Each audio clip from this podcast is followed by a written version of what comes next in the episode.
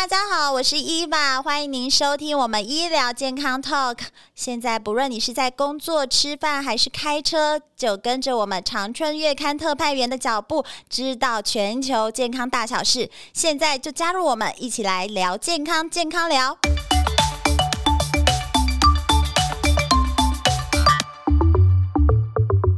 好了，我们今天要讨论的主题呢，先来分享一下伊娃最近在网络上看到的一段文字哈，就是没手机没人生，就是你就是如果你找不到手机或者手机忘记带出门，我相信很多人都跟我一样会有焦虑，所以最近就有一个手机焦虑症，这是真。经过医师证实的一个心理的疾病，像伊娃呢，如果要等待五分钟以上的事情啊，例如啊接小孩啊，还是等公车啊，等捷运的手机就会不由自主拿起来滑。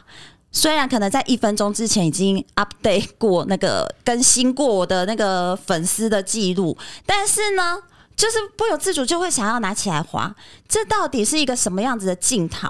然后呢，再加上我们呃台湾哦，经过研究哦，呃有五分大概有五分之一的时间都在滑手机，这个可能比呃一般人睡眠的时间都还要久哦。所以啊，我觉得手机这个东西对我们来说到底是好还是不好？而且对眼睛的伤害到底有没有？噔噔噔。据理力争，所以呢，我们今天要邀请到的就是我们的金氏媳妇黄宥嘉医师来到现场，来帮我们分析一下手机对我们眼睛的伤害。欢迎黄医师。哎，伊凡好，大家好，我是黄医师。对，对，医师，我觉得你有没有这样子的手机焦虑感？哎，我自己因为是眼科医师哈，我每次看到病人眼睛坏掉的时候，我自己会特别担心。然后我每年都会去参加医学会嘛，所以一报告讨论下来，我都会特别提醒自己不要手机成瘾。而且其实手机有功能啊，它会提醒你你一天大概看多少小时。哦，其实有一个统计，然后我的手机其实蛮常会跳出来，就是统计说上一周减少了百分之二十几呀，或是百分之多少。我觉得大家要善用手机的。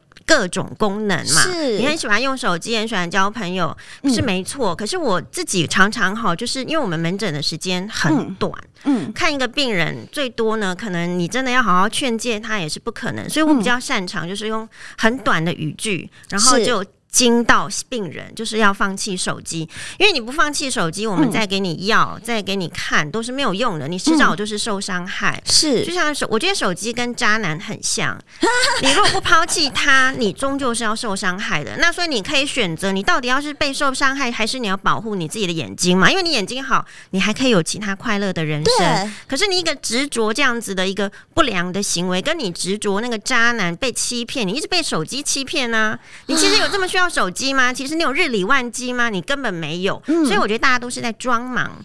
哦，装忙对，所以我就会直接告诉病人说：“ 哎、欸，请问你是日理万机吗？呃、哦，你你是不是太忙？那你因为手机，你有赚到多啦，朋友多，你有赚到真正很多朋友吗？你有真正赚到很多钱吗？你有赚到这些东西，可是最后失去健康吗？其实你都没有。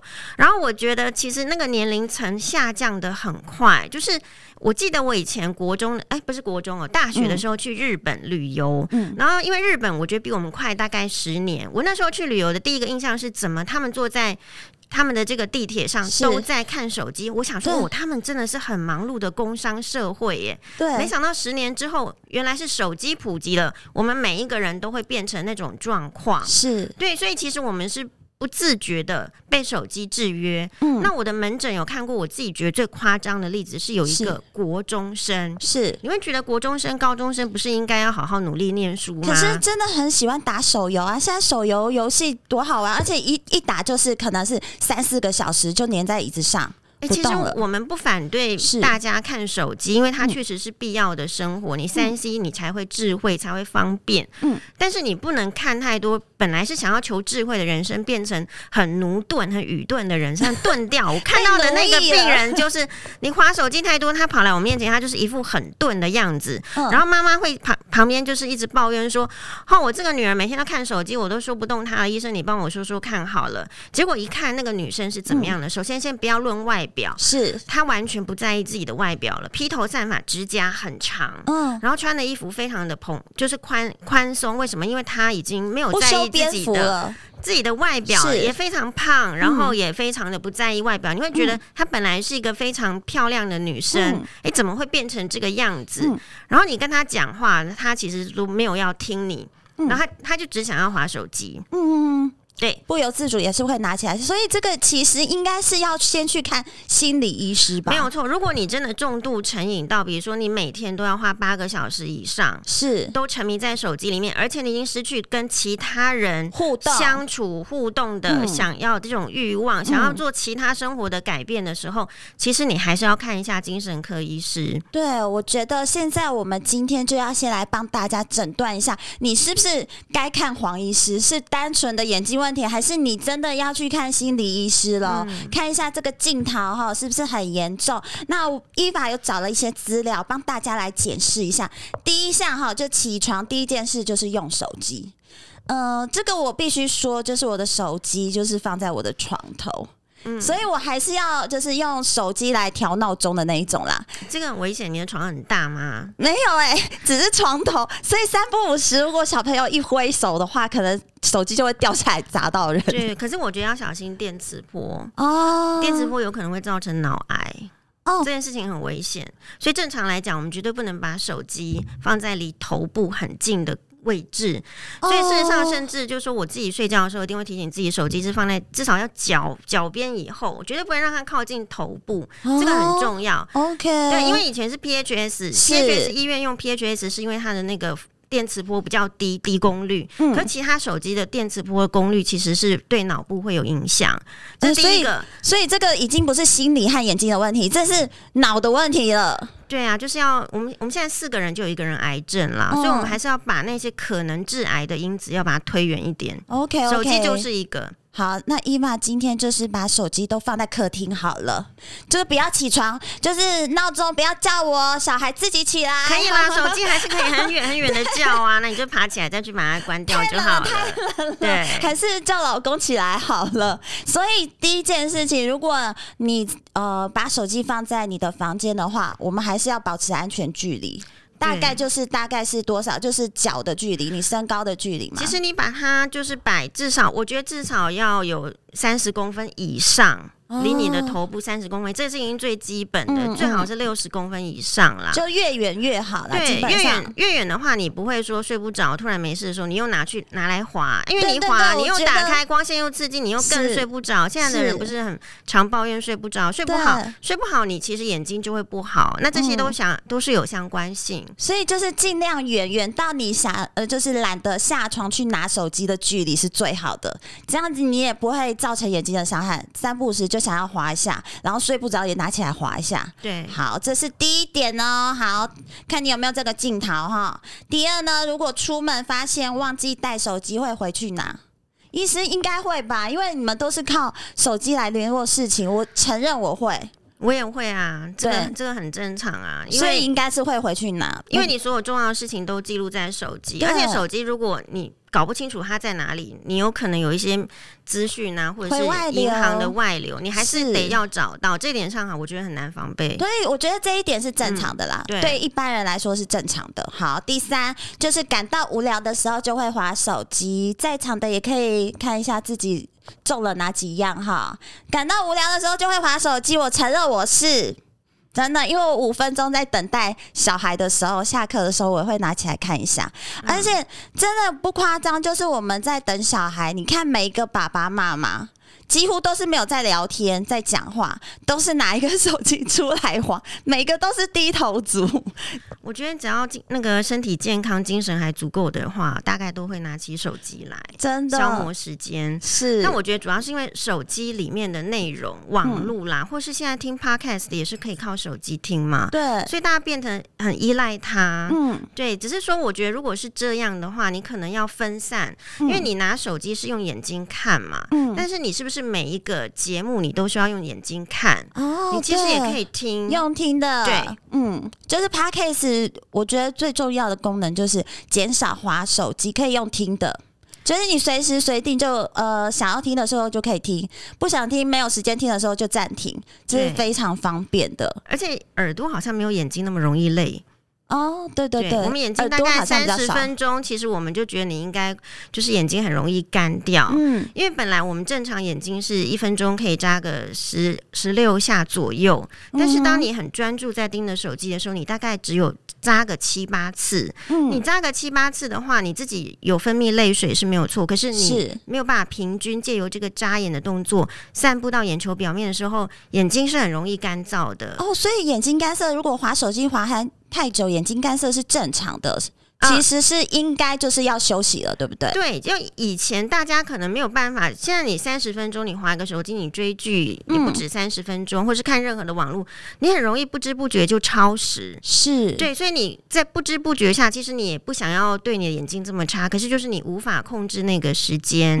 对，嗯，就是不由自主就会越看越久，越看越久。这一集没追完，太可恨了！我就这一集一定要追完。这一集追完了之后，哎。好像不够意犹未尽，在追第二集，然后莫名其妙就看到完结篇了，所以一个一整个晚上就这样过去了。可是比较特别的是，我觉得一天二十四小时，大家可能就是手机打开来检查一下，超过八个小时以上的很多。嗯，事实上，之前的眼科医学会有统计哈，台湾大概。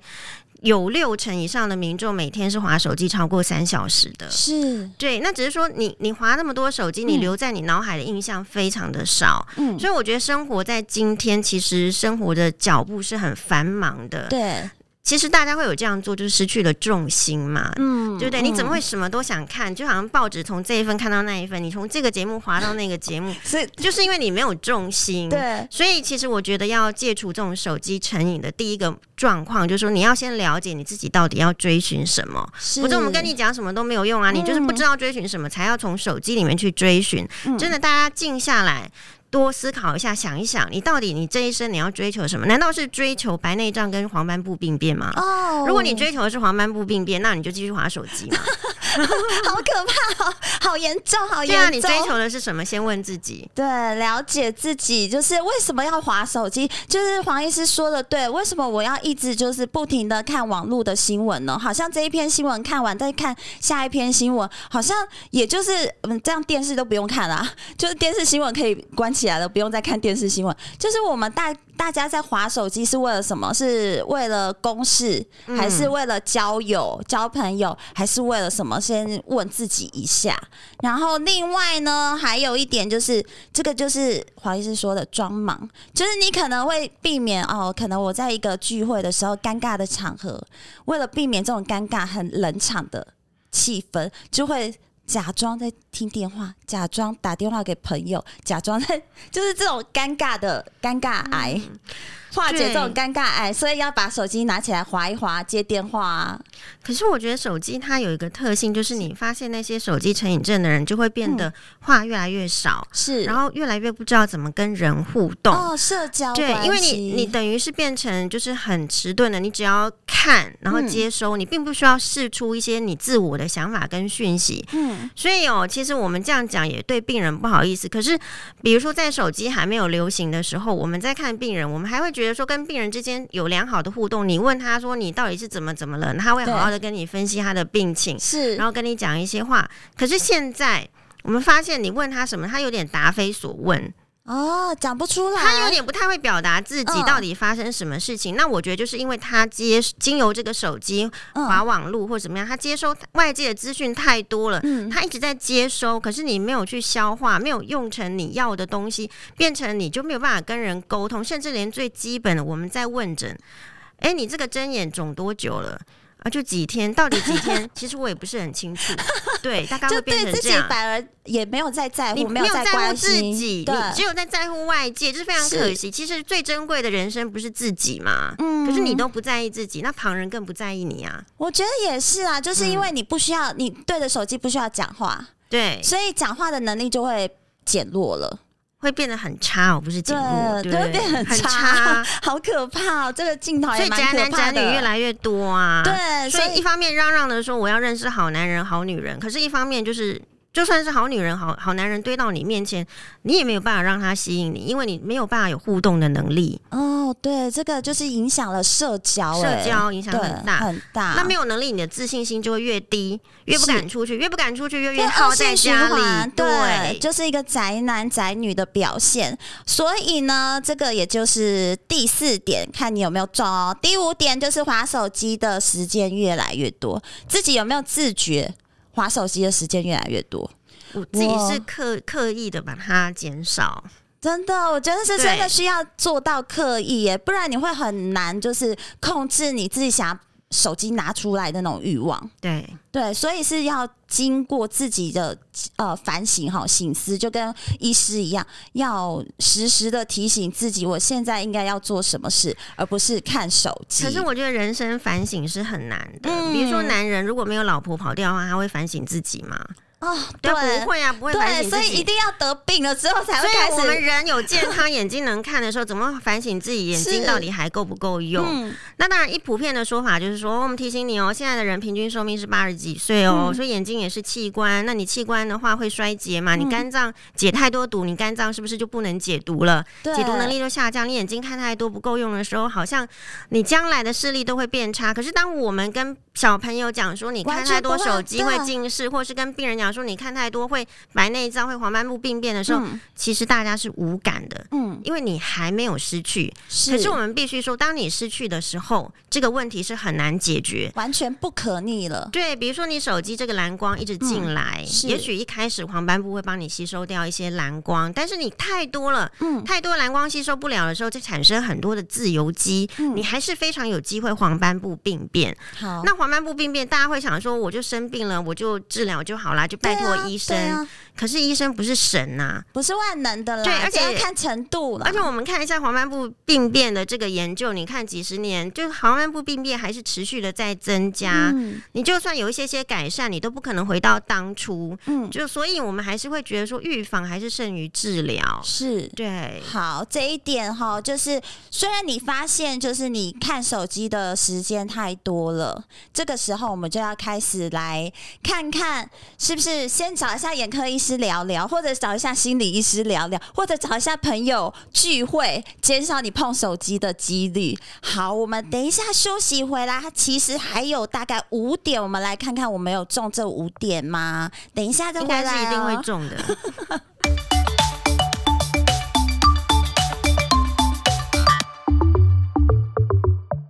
大家好，我是曾世明眼科诊所王梦琪院长。说到白内障，大家可能都认为是老年人的专利，但是其实这个观念已经错了。根据健保署资料统计，二零一八年有一百一十五万多人因白内障而就医，其中五十岁以下年轻患者越来越多。原因在于现今科技发达，大家使用三 C 产品的需求越来越高，比如说平板、手机。电脑等等，让白内障有越来越年轻的趋势。提醒以下几种人需要特别注意，像是如果你是高度近视患者，眼睛曾受过外伤，长期点用类固醇药物，或者有代谢性疾病的患者，那你可能就是提早发生白内障的高危险族群。如果你发现你的眼睛出现畏光，看远看近都糊糊的。甚至其中一眼度数急速增加，别以为只是一般的近视加深，请你提高警觉，这很可能是罹患白内障的。这时候，请尽快找眼科医师检查，并且及早治疗。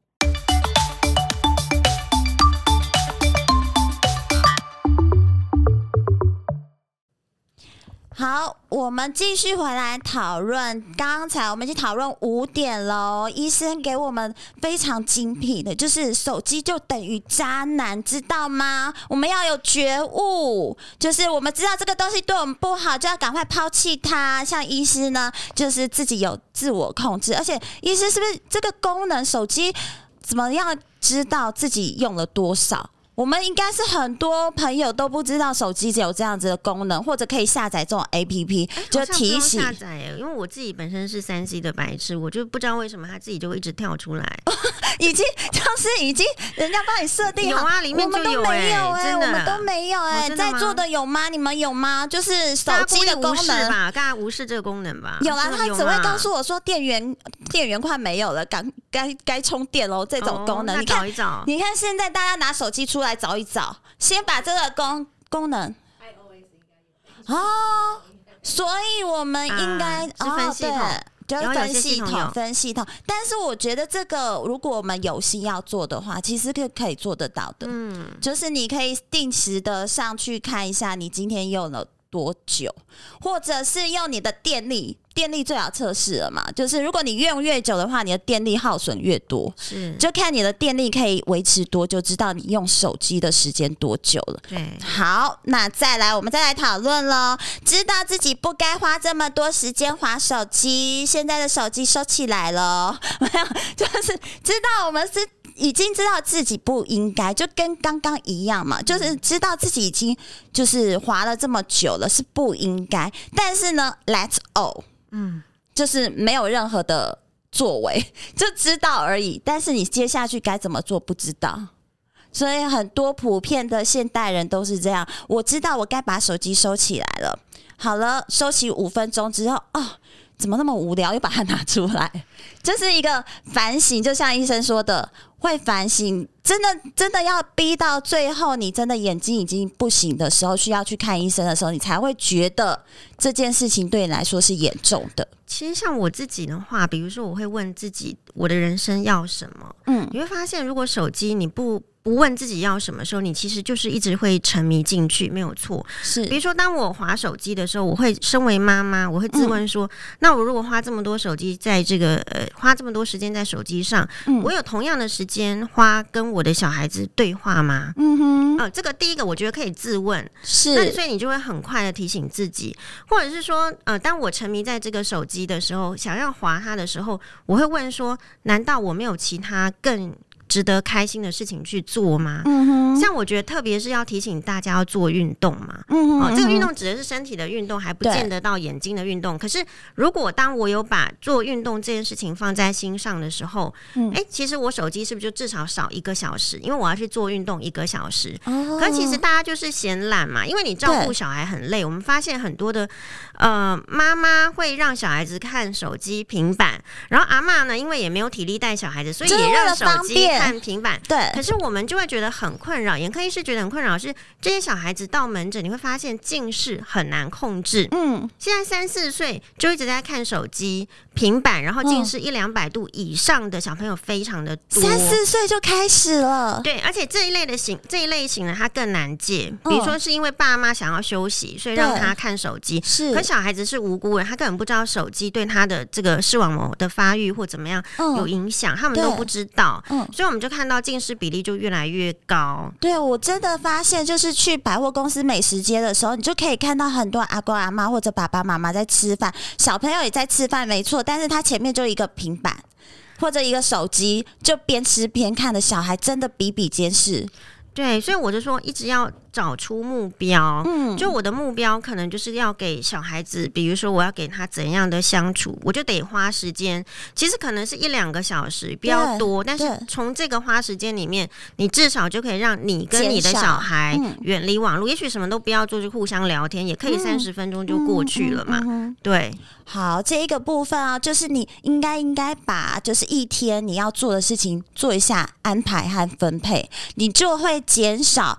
空余的时间去划手机，例如运动，例如聚餐，例如你去逛街，就是可能要分配一下你的时间。你今天是，如果今天是假日的话，就分配一下你的时间，你就会减少你想要拿起来划手机的时间和频率。所以呢，还有呢，就是手机掉了会惊慌，我觉得这是正常的。就像医生说的，里面太多个资了。现在手机很像钱包了，掉了不惊慌的人比较奇怪吧？真的，啊，所以我觉得我们依赖手机有一半就是它带给我们太方便了。嗯，就是什么东西都可以从手机，现在连就是你都可以不用带钱出门了。对，就是钱包掉了还还不会太紧张，手机掉了比更紧张。对，所以这一个我觉得是人之常情啦。好，太常因为滑手机跟亲朋好友吵架。我觉得这个还蛮多的，这个夫妻之间很常见吧？会抱互相抱怨说，太太一直划手机，或是先生一直划手机。是，还有那种有小三的会一直划手机，我们门诊会看过。好，比如说年初的时候来还没有白内障，后来呢他来，说说半年怎么白内障就这么这么厉害了？呃、然后呢，就太太就叫先生说出去，说他单独跟我讲一下。他说他这半年都躲在棉被里面跟小三划手机啊。对，所以、哦、难怪真的是太可怕了。对啊，所以当你你你你一直花着这个手机的时间要去经营跟别人的关系，而不放到自己的健康身上，你就是失去啊。嗯、哦，也是，对，这个也是一个检查的点哦。如果你旁边的另一半哈太长就是躲在棉被或者躲在厕所，一直不停的划手机，这个也就是你检查的点哦。他是因为真的公司那么忙，朋友这么多，还是跟着忙着跟别人聊天，忙着在网络上交朋友？对对，这个要注意哦，已经不是手机的问题了，也不是眼睛的问题了哈。还有开车也想要划手机，这个。我觉得这个很危险，所以这个也是 NG 的行为啦。这这绝对 NG 啦。但是就是有人会在停红灯的时候，还是要拿起来划一下。我觉得这在就是在听众里面，应该十个里面大概会有五个会做这种行为。我觉得比较特别是大家太。没有去排那个生生活的这个次序，嗯，次序就是 priority，嗯，就说你怎么会愿意让你的时间一直被手机分割打打断？嗯、所以我说手机很像渣男，你会一直不在意自己的 schedule，嗯、而去配合就是突然一直来一直来的讯息，嗯嗯，其实这个叮咚叮咚，你就想要看一下，啊，对，这个对我与我们宝贵的青春年华、宝贵的时间是一件很浪费的事情，嗯，然后其实我觉得朋友之间，如果你养成习惯，就是说你不要他一一来个讯息，你就一直回应他。嗯，人家比较不会拜托你做一些有的没的杂事，哎、欸，这是真的，你太好找，然后一下子就回应，那你之后就变成要一直维持这样的模式，否则你不回的时候会变得很奇怪，这个形象就会出现了。对，对对对，所以我觉得为了大家自己的生活的方便，嗯、不要被同事凹，不要被婆婆凹，嗯、你本来就告诉大家一个印象，我不是那种你你丢我讯息我就会回你的人。嗯，其实这个是对大家自己有好处，可是就是要锻炼，你不要习惯来，比如三十分钟就 check 一次，你 check 一次。就是一定会回嘛，是对，你可以把它，比如说你本来是十分钟就要回的人，嗯、你把它延成。四十分钟看一次，你慢慢的、慢慢的训练，慢慢的减，对，慢慢的训练自己。嗯，你不要说从都不做开始吧，你先从你十分钟就 check 一次的人，你改成三十分钟 check 一次。我说你很棒，你离这个黄斑部病变远了一些。然后你再从 三十分钟，你觉得我可以做到啊？然后我就可以再延成一个小时。我就说哦，那你太棒棒，你可能连白内障都可以晚一点发生。否则我们现在门诊哦，以前我们推进去开刀的病人都是六十岁左右开白内障。现在推进去的都是五十出头的，因为你三 C 看太多，对，三 C 看太多会造成水晶体提早混浊，提早白内障。嗯，你要提早换人工水晶体啊，嗯、对不对？你想我们人工关节多久才多老才换？可是水晶体的置换变成一个提早的手术，嗯，对，所以这个大家一定要注意到。嗯，所以东西器官用久了，你器官用疲乏了，它就就是会提早。需要更换，就是像关节，对你关节就一直操劳它，它就有可能会提早退化。嗯，就是跟眼睛一样哈，所以这一个部分也是医师提醒我们，开车滑手机就是呃这个部分，也就是变成说我们没有目标，也是想要拿起来看一下，我们就把这个时间拿起来看的时间延长，或者你就是把你的那个讯息叮咚的讯息改成静音。对，我觉得比较好奇的是说，这个世界为什么大家觉得别人、嗯，任何人都那么重要呢？嗯，其实网络的世界，网友或者是新闻里面的新闻事件的人物，或者是更远的同事朋友，其实他们。对我们的人生没有这么重要，对，真正存在我们心里的是我们这颗眼球，不是吗？其实就是内心的空虚感，就会觉得我想要跟别人聊天，透过网络可以跟别人聊天。对，可是这个、嗯、这个就很像是你在喝这个含糖饮料嘛，你越喝越不解渴，嗯、你越使用网络越依赖网络，越依赖手机来。嗯消除你的心灵的空虚感，你越觉得空虚啊。对，所以会越陷越深啊。其实基本上就是渣男还有含糖饮料的定律一样，就是会越陷越深。知道不好，但是我又戒不掉它的感觉。所以重点是要找出什么是更好的。嗯，对，比如说像我自己，我就觉得运动是更好的。哦，运动又让你产生 endorphin 啊，让你觉得很开心，你很开心，你有体力，你才会想要走出去。哦，你都每天窝在那里划手机，你你叫你去爬山，你也觉得没有力气，脚走不动吧？对对，所以你只要能够。播出一个小时运动，嗯，你远离手机一个小时运动，你就会觉得人生是不一样的。你比较有能力去选择。为什么我们只能选择手机？是因为你不知道你还有能力可以选择什么，选择其他。对，嗯，了解。好，那伊玛呢？刚才也要分享一个自己就是自己的经历啦，就像。嗯，那个小就是老公在躲在棉被里划手机，但是呢，伊玛是在坐月子的时候，我知道这个是大 NG 的行为，但是我相信很多妈妈们也会这样做。坐月子太苦闷了，不能出门，所以呢又要带小孩，变得呢追剧就是自己生活上的一大重心。就像医生说的，没有重心，我只好划手机来追剧，然后而且呢，为了不影响小孩，只好就是在小孩睡觉的时候，躲在爱摸摸的房间里面。看一集看不够，看二集，二集看不够，看三集，然后看完了之后，哎，整个大晚上都在看追剧这件事。嗯、所以伊玛会出现的镜头，我觉得跟大家分享一下，除了眼睛干涩、酸痛之外，这是一定的嘛？就像医生说的，就是会疲劳，对而且呢，最近会有那种就是小飞蚊在眼睛，因为伊玛是。戴隐形眼镜的，嗯，所以变成你在拔下隐形眼镜的那一刹那，会有一些小飞蚊的感觉，这就是所谓的飞蚊症吗？对，你在眼前看到一点点的黑点，或是一丝丝的线条，会跑来跑去的。嗯、有时候像浮游生物，或者是说对，很像虫虫的跑来跑去的。对，那个会跑的点，我们都叫做飞蚊。那其实就是我们眼球，它不是空心结构，它里面。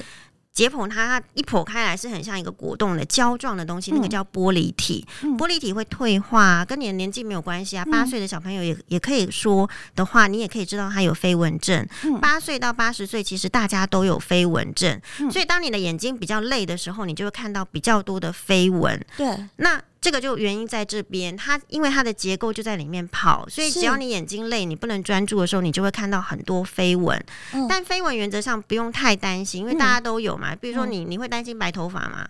呃，不会担心，只是讨厌嘛。所以飞蚊其实跟这个是很像的，所以你只要不要说突然哪一天产生一大堆的飞蚊。像黄蜂过境一样那么多，或者是像风飞沙那种飞蚊，就是可能是恶性的飞蚊，因为它这么多的时候，它会拉扯你的视网膜，可能造成破洞。哦，那如果有可能破洞，就有可能黄那个视网膜会剥离。对，所以这个部分就要小心。所以你平常的时候，差不多量的飞蚊，然后你可以观察，然后让它慢慢吸收。不过我要提醒啦，因为眼睛是两颗眼睛，所以是很难观察，因为你其实会有个惯用眼。所以你最好在观察的时候是应该是要遮，遮起来，嗯，你要不遮左眼遮右眼，每天看差不多，其实你不用太太担心，可能一年做一次视网膜检查也就足够。嗯、但是如果有出现新的很多的症状的时候，还是要立刻找眼科医师检查。哦，所以飞蚊症是每一个大大部分的人都会有这样子的，绝大多数的人都有。所以其实如果是一般只是点点点点，然后一下子就感觉好了，嗯，这一种就是你多休息，眼睛给他。不要那么疲累的时候，你就会看起来就视觉效果就少一点哦。然后，但是如果是你非常频繁的看到这个东西，是黄风过境、风吹沙的那种感觉，有沙子跑到眼睛的感觉，这个时候就要赶快找医师了。是是是。所以就是如果我休息了，如果我呃滑手机的时候干涩、疲累这种休息了，眼睛就会好吗？我我就问大家一个问题啊，如果你一直坐在那个三温暖里面蒸很热很热的话，你觉得你你不涂乳液可以吗？一定是不行的。所以如果你的环境就是三 C 的世代，你就是要使用手机，手机已经制约你的话，嗯、其实你的眼睛不点一些人工泪液是没有办法度过这些比较干燥的状况。嗯、而且特别的是，当病人自己眼睛装很干的时候，对，我们给他做干眼症测试，哎，一弄不把。波把赛呢，哈，零 呢，零他自己都觉得老把晒，他的人生已经不会波把赛，他还觉得他自我感觉良好。我说你有觉得怎么样吗？他说我不觉得怎么样。对啊，可是测出来已经是零了。嗯。所以变成是什么？大家习惯，就像你跟渣男在一起久了，你怎么觉得他渣？你不觉得？你觉得你很爱他？对。所以你眼睛已经干到零，都没有泪水的时候，你不竟然还不觉得？可是接下来会有问题，嗯，会可能角膜会容易破皮。太干会破，皮肤也会破，也是一样，眼角膜表面也会破，嗯、然后你就会变得看不清楚。嗯，好，然后你甚至会刺痛，会灼热感，嗯，甚至会反射性的会分泌很多的泪水，然后五郎公把油做贼有没有？对啊，对，老把油啊，风一吹啊，灯光一照，他就觉得整个眼睛不舒服。其实很多部分是因为你表面就太干燥，嗯，所以还是要适时的点一些人工泪液。所以人工泪液对我们来说是 OK 的吗？是有帮助的，只是说你要分别，就是说人工泪。有些是有保存剂，也就是防腐剂的成分，哦、那有一些是没有防腐剂的成分。嗯、所以你如果要试干燥的情形，如果你很干，你会常常想要点一下，特别是戴隐形眼镜的族群，或是手机滑太多的族群，是其实常常一天会点好几次的这种，超过四次的，哦、我们就会建议你使用没有防腐剂的人工泪液。哦、否则，你如果随便乱点，对吧？你造成防腐剂的累积，对干眼症的病人来讲，嗯、防腐剂累积之后，他眼睛更容易显红。显发炎，uh huh. 然后所以它会更不舒服，所以还是有分别。Uh. 所以我觉得最重要的是，你眼睛有问题的时候，先找医生确定一下是什么问题。对，然后医生也会建议你要用什么样子的人工。比较难的就是说他不觉得自己有问有问题，就像你渣男，他会去找别的男人吗？如果你旁边都渣男，你还是不去看别的好的男人吗？那问题在这里。对，所以大家可能要维持好的习惯，就是说。啊，我可能也许每半年、每每一年要看一次眼科医师，知道自己的眼睛状态。嗯，好，我觉得眼睛至少我们还可以这样。你看爱情，我们都没有这样子的，对，没有办法说半年再检视一次，说再检视一下这个男人。可是我们可以检视手机，检视我们的人生。是我其实蛮常在门诊的时候，对我的病病人，不管他几岁，我都说。嗯哎、欸，你现在就不能控制手机的话，嗯、你以后还能控制男人吗？好，一定是不能啊！对啊，一定不能，太容易被制约了。对，所以可能是，也许我们的观听众是这个女性，我会觉得我们的目标再崇高一点，再再把自己的层次再拉高一点。嗯，你今天可以控制你自己，可以控制你的人生，你将来就不怕你被人家控制。哦，嗯，好深奥。所以呢，如果你现在还是年轻人的话，恭喜你，这一集一定要听。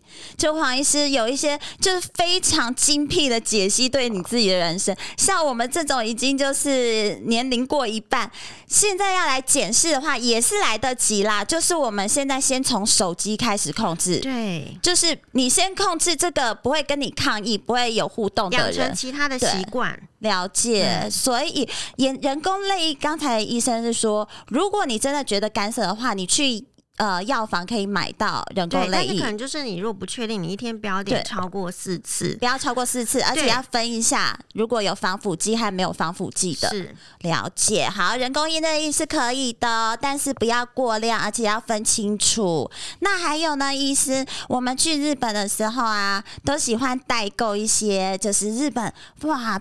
就是各式各样的眼药水，有没有？啊、而且对包装又精美，而且有的还会有香香的味道，嗯、非常的好买。他们那个几乎是没有控管的，然后越出越呃越专业，有些真的是为了那种三 C 重度使用者而出的，里面含有什么 B 六啊、B 十二啊、牛磺酸这种成分，嗯、所以号称呢，你点了就不会眼睛酸痛。您觉得这个东西眼药水，尤其我们台湾是还没有进啦，但是很多代购都去日本买。我觉得其实眼药水哈，最终来讲还是治标不治本。嗯，也就是说，它也许含有一些维他命的成分，那确实对眼睛有一些缓解的作用。但是如果你一直使用你的眼睛，然后你靠一两滴眼药水或三四滴眼药水，你就要完成达成说放松或是不再疲累，嗯、我觉得那也是缘木求鱼啦。嗯，我觉得不太可能的事情。嗯、而且特别要注意的是，有时候你买的这些眼药水，第一个我们还是要注意，它只要是瓶装的，是。不是一支一支单支包装的，它一定含有防腐剂哦，哦。那你不要觉得它好，你就一直点，因为越点可能会越干。嗯、如果你本身就是干眼症的病人，刚刚讲过了，防腐剂的累积在你的眼睛的表面，你一定会觉得越来越干，越来越不舒服。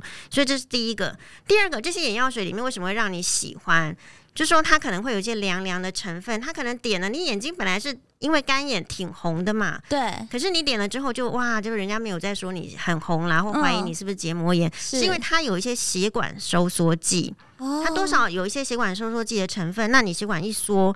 你会觉得好像看起来看似美好，就像渣男一样，哦、看似美好，可实际上是不好的，哦、因为你的红可能有其他的原因。原因你点了这些药水，也许 cover 了一两天，可是也许就延误了你其他真正红的原因就医的时间。哦，所以就是把呃症状掩盖住了，对你不了解真正的症状，是。所以这种眼药水其实还是要小心使用，对不对？对，就是如果你是从，因为我们普遍的人都。看不懂日文嘛，所以你也不知道成分是什么。你有没有防腐剂？刚才医师有提醒大家，大部分都有含防腐剂啊。所以大部分都有含防腐剂，那种东西也是不能常点，而且你。刚点下去，你可能症状好了很很多，但是呢，一直长期在点这个东西的，反而会让你有一些眼睛的病变，你是忽略了。对，看似美好，其实呢烂在里面那种感觉。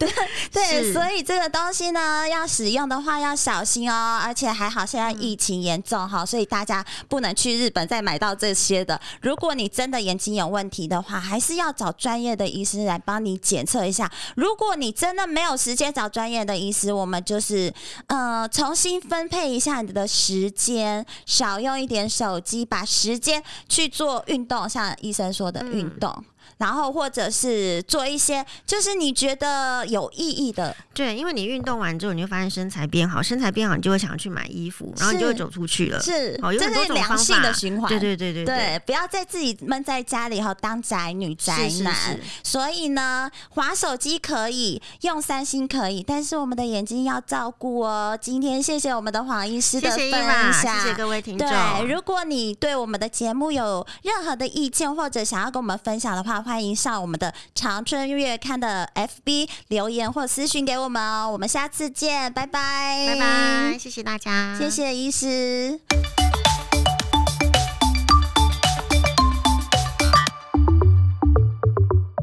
大家好，我是大学眼科诊所钟佩珍医师。现行能让白内障治疗达到最好效果的治疗方式，就是置换人工水晶体。现今可以以飞秒镭射辅助治疗，降低医师目测和手动的风险。运用仪器的光学测量及镭射切割，提升安全性，可以说是发展非常纯熟的一项眼科手术。只要白内障不要放到过熟，患者可以不用太担心安全性的问题。那人工水晶体又该怎么选择呢？首先，我必须强调，人工水晶体不是越贵就越好，而是必须根据患者日常生活、工作需求以及眼睛的条件，找出最适合的人工水晶体。如果你希望看远、看中、看近都看得清楚，那么置换三焦点人工水晶体会是一个很好的选择。在临床上，它有相当高的满意度。远、中、近都不需要再依赖眼镜就看得清楚了哦。